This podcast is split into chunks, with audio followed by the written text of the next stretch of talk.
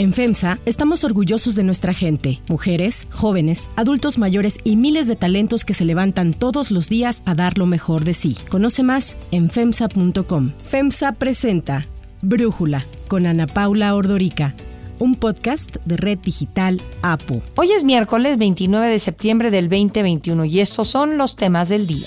Juez ordena a la CEP y a la Secretaría de Salud implementar protocolos sanitarios y garantizar insumos de higiene ante el regreso a clases presenciales en medio de la pandemia. En México se gasta en promedio 1.366 pesos al año o 3.74 pesos al día por persona a nivel estatal para combatir la impunidad. Reino Unido enfrenta una crisis en el suministro de gasolinas y no es porque no haya gasolina, sino porque no hay transportistas que las trasladen desde las terminales de almacenamiento. Pero antes vamos con el tema de profundidad.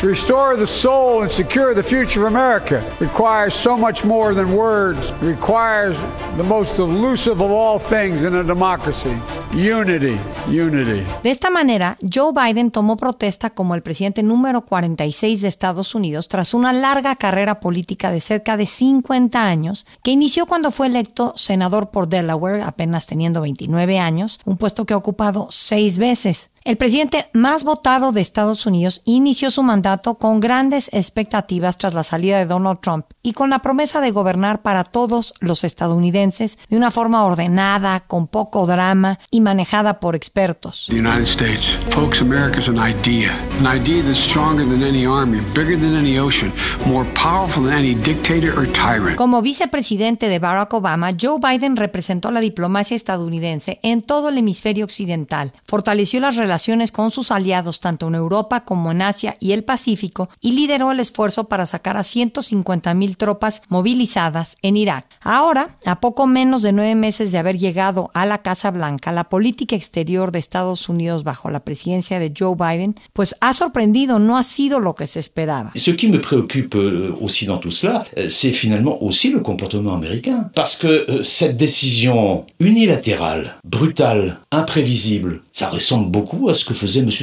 a mediados de septiembre, la decisión de Joe Biden de formar una alianza estratégica Indo-Pacífico con Australia y Reino Unido para hacerle frente a China provocó reacciones negativas por parte de Francia y la Unión Europea. Y es que con esta asociación, Francia podría perder un acuerdo de 100 mil millones de dólares para la construcción de submarinos de diésel para Australia, ya que en su lugar Estados Unidos y Gran Bretaña los ayudarían a construir con motor nuclear. Después de haber prometido a los líderes europeos que Estados Unidos estaba de regreso y que la diplomacia multilateral sería el eje bajo el cual operaría la política exterior de Estados Unidos, Biden sorprendió a su aliado más antiguo, a Francia y el resto de los países europeos han tomado nota. We did not go to Afghanistan to nation build, and it's the right and the responsibility of the Afghan people alone No fuimos a Afganistán a construir una nación. Con estas palabras, el presidente Biden anunciaba la retirada total de las tropas estadounidenses de Afganistán, en donde permanecieron 20 años. Legisladores de oposición estadounidenses, organizaciones humanitarias de todo el mundo, miembros de la Cámara de los Comunes de Inglaterra y algunos otros aliados de Estados Unidos como Alemania, calificaron la salida de Afganistán como una huida y lo compararon con Vietnam. El pueblo afgano quedó abandonado y a la deriva. Ayer, en una comparecencia ante el Senado, los líderes militares del gobierno de Biden, entre ellos el secretario de la Defensa Lloyd Austin, el general Mark Milley y el jefe del Comando Central, el general Frank McKenzie, contradijeron al presidente al afirmar que la guerra en Afganistán no ha concluido y que aún permanecen en el país 2.500 tropas. Al respecto, así abrió su discurso el secretario de la Defensa. We helped build a state, Mr. Chairman, but we could not forge a nation. The fact that the Afghan army that we and our partners trained simply melted away, in many cases without firing a shot, took us all by surprise, and it would be dishonest to claim otherwise. En nuestro continente, las relaciones exteriores de Estados Unidos tampoco han sido de lo mejor, especialmente por la crisis migratoria que se vive actualmente, en la que miles de ciudadanos haitianos se encuentran varados en la frontera sur de Estados Unidos. La semana pasada se hicieron virales imágenes de cómo son agredidos por agentes fronterizos a caballo, quienes los golpean con fuetes en su intento por detener su entrada. It's outrageous. I promise you, those people will pay. They will be an investigation underway now, and there will be consequences. There will be consequences. La política fronteriza de la administración Biden aún es muy similar así a la del presidente Donald Trump y permite a las autoridades fronterizas expulsar rápidamente a los migrantes detenidos en la frontera entre Estados Unidos y México. En los últimos días, así el gobierno ha intensificado esas deportaciones. El análisis.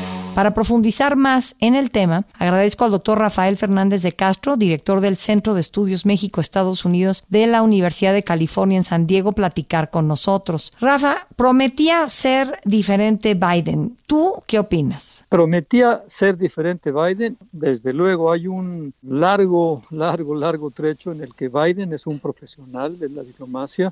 Biden tiene ideas claras que no las tenía Trump. Y déjame decirte que Biden tiene, yo diría, una prioridad y esa prioridad es el enfrentamiento estratégico, la competencia estratégica con China.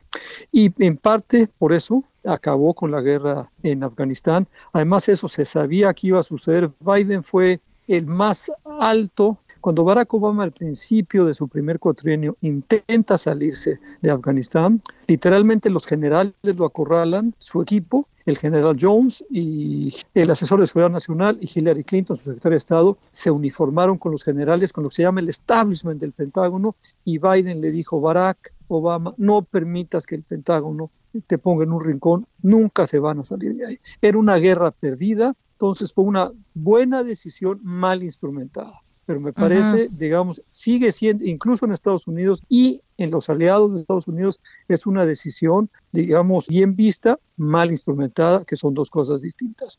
Y a mí me parece que tiene una gran claridad en la importancia que tiene Canadá y México. Sus dos primeras reuniones de trabajo fueron con Canadá y México. Y a pesar de las fricciones y a pesar de los coqueteos de AMLO, por ejemplo, los últimos días con Cuba, ha salido con un mensaje para felicitar a México por su independencia diciendo no hay aliado más importante para nosotros que México. Me parece que Biden en ese sentido sí es un cambio 180 grados con respecto a Trump. Lo de la alianza con Australia y con el Reino Unido me parece que se presentó la oportunidad, más que quedar mal con Francia, para enfrentar estratégicamente en su propia zona a China. Entonces, me parece que una oportunidad así no se puede perder. Eso es eh, real politics y me parece que Biden la tomó. Entonces, este sí, digamos, Biden ha tenido algunos problemas. Desde luego, hay falta de credulidad en el mundo. Ahora lo vimos en la apertura de la Asamblea General de Naciones Unidas, donde pues evidentemente Estados Unidos no, las tiene todas consigo, porque nunca las ha tenido todas consigo, porque ha pedido poder y porque además el trompismo fue muy costoso para los Estados Unidos. Ahora, si entendemos por qué hay una crisis en la frontera, eso tiene que ver con el humanismo de Biden, con el corazón de Biden abierto hacia los migrantes. Se ha pasado, yo diría, de humano y en todo caso, Ana Paula, yo te diría, de estos 14, 15 mil haitianos que no venían de Haití, sino que la gran mayoría venía de Chile y de Brasil. Y realmente son migrantes económicos, no son refugiados políticos, es decir, no tienen derecho al refugio. A la gran mayoría los están dejando entrar. Sí deportan algunos, pero la mayoría los están dejando entrar. Me parece que ahí lo que le podemos echar en cara a Biden es que no tiene buena brújula migratoria, no hay un equipo que sepa qué hacer con esta crisis, pero el humanismo y el cambio de tono y la bienvenida y el regreso a Estados Unidos como un país de inmigrantes está con Biden y yo eso sí creo que, creo que no se lo podemos discutir y no se lo podemos, digamos, criticar. Ahora, ¿tú consideras que Estados Unidos es un aliado confiable? Con lo que vimos con Trump y con cómo estamos viendo a Biden, que quizás puede tener las mejores intenciones, pero como dices, Rafa, la salida eh, de Afganistán fue una buena decisión, pero fue muy mal instrumentada, pues quizás lo mismo está pasando en materia migratoria y en el acuerdo con Australia y Gran Bretaña. Son buenas decisiones mal instrumentadas. Yo diría que Estados Unidos bajo Trump no era confiable, bajo Biden sí es confiable pensar que Trump puede regresar a la presidencia. Entonces, digamos, hay que tomar a los Estados Unidos con un granito de sal y además lo que era la democracia más importante y ejemplar del mundo, pues tiene verdaderos problemas por una extrema polarización política. Dicho esto, yo estoy convencido que Biden es un presidente confiable, un hombre de palabra, un político que tiene muy claras su visión en el mundo y me parece que tiene mucha claridad en qué le representa México. Y si le ha tenido una paciencia infinita a AMLO no por AMLO, sino por México, porque él quiere estar bien parado en el vecindario para poder realmente enfrentar estratégicamente a China y para poder regresar con fuerza con sus aliados y, reconstituir las alianzas. Vamos a ver si le da tiempo, pero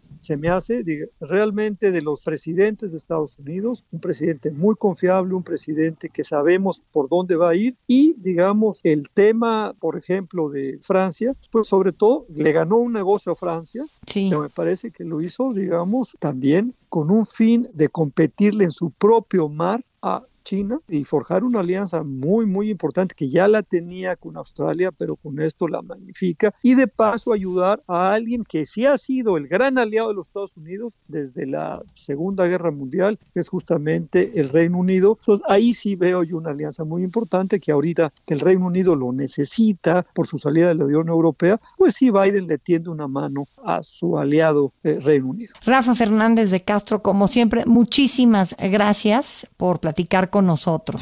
Si te gusta escuchar Brújula, te invitamos a que te suscribas en tu aplicación favorita o que descargues la aplicación Apo Digital. Es totalmente gratis y si te suscribes será más fácil para ti escucharnos. Además, nos puedes dejar un comentario o calificar el podcast para que sigamos creciendo y mejorando para ti. Hay otras noticias para tomar en cuenta. 1. Clases seguras un juez federal ordenó a la Secretaría de Educación Pública y de Salud implementar protocolos sanitarios y garantizar insumos de higiene para que los niños puedan asistir a clases presenciales de manera segura ante la pandemia de COVID-19. La organización Mexicanos Primero presentó un amparo la semana pasada, el cual fue concedido por un juez para que en un plazo de 48 horas se implemente un protocolo para evitar contagios de COVID-19 y un plazo de 10 días para que las escuelas garanticen el suministro de cubrebocas, termómetros, gel antibacterial, jabón y los demás insumos para la prevención de contagios, así como garantizar el suministro de agua potable en las escuelas públicas y privadas del país, sin excepción, incluso en el caso de que se argumente que no hay presupuesto para ello. Lo que señaló el juez es que no se puede dejar esta responsabilidad a las familias, a las escuelas, como lo sugiere la guía para el regreso responsable y ordenado que emitió la SEP. Además, se indicó que las dependencias podían cumplir con lo encomendado al estar dentro de sus competencias. Sin embargo, las secretarías, la de Salud y de Educación, se inconformaron y presentaron un recurso de queja asegurando que este fallo se extralimitaba. Este es el análisis que para Brújula nos hace Fernando Alcázar, responsable de estudios jurídicos de Mexicanos Primero. Hacemos un llamado a que cumplan con la orden del juez. Un tribunal colegiado ya sostuvo y reafirmó esta orden, esta suspensión provisional, por lo que la SEP y la Secretaría de Salud deben demostrar su avance y cumplimiento a la brevedad. Estaremos también muy pendientes de este cumplimiento y haremos todo lo que esté en nuestras manos para que se vea materializado. La próxima semana se celebrará la audiencia que resolverá sobre la suspensión definitiva. Estamos muy optimistas de obtenerla y esta suspensión definitiva, una vez que se obtenga, se deberá de cumplir hasta la resolución del juicio. Así que las autoridades tendrán que suministrar a las escuelas de los insumos necesarios para la prevención y control de los contagios de COVID, así como los protocolos y las medidas complementarias que se les ordenaron.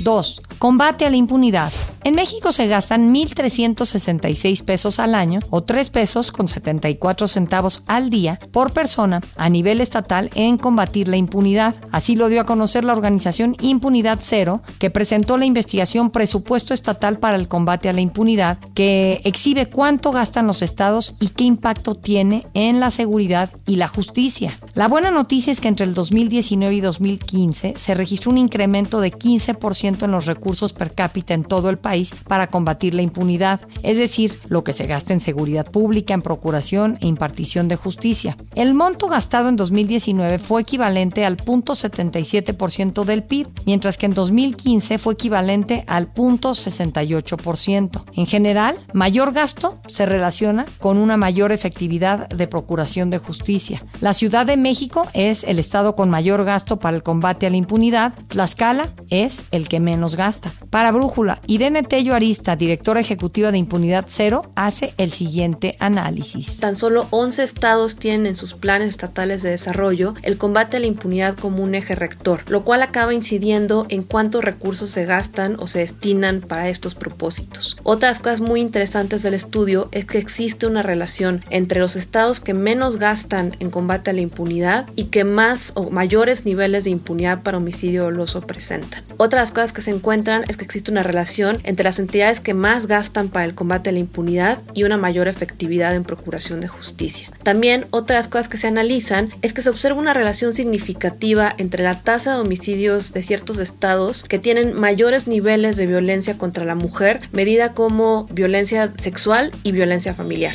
3. Reino Unido sin gasolina. It's really frustrating. I am a driver. Uh.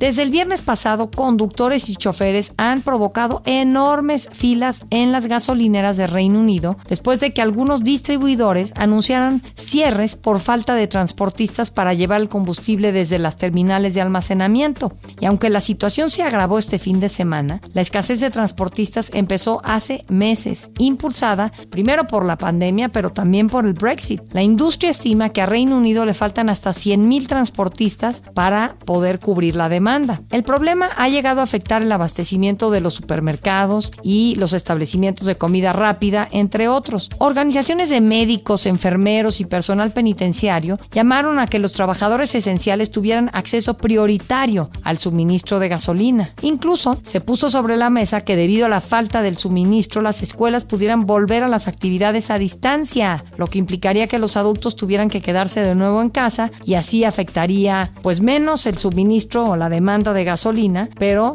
pues de nueva cuenta la economía que apenas comienza a reactivarse. Sin embargo, el gobierno británico y los responsables del sector afirmaron que el problema ya se está solucionando. El primer ministro Boris Johnson aseguró que la crisis está cediendo pese a que había pedido al ejército que se mantuviera preparado para intervenir si era necesario, además de haber anunciado una relajación temporal de las normas de inmigración post-Brexit para atraer a más transportistas extranjeros extranjeros. We now are starting to see the situation improve. We're hearing from industry that uh, supplies are coming back onto the forecourts in in the normal way. Yo soy Ana Paula Ordorica. Brújula lo produce Batseba Feitelson. En la redacción, Ariadna Villalobos. En la coordinación y redacción, Christopher Chimal. Y en la edición, Omar Lozano. Yo los espero mañana con la información más importante del día. Oxo, Farmacias ISA, Cruz Verde, Oxo Gas, Coca-Cola FEMSA, Invera, Torrey y PTM son algunas de las muchas empresas que crean más de 245 mil empleos tan solo en México y generan valor como parte de FEMSA. FEMSA presentó Brújula con Ana Paula Ordorica, un podcast de Red Digital APO.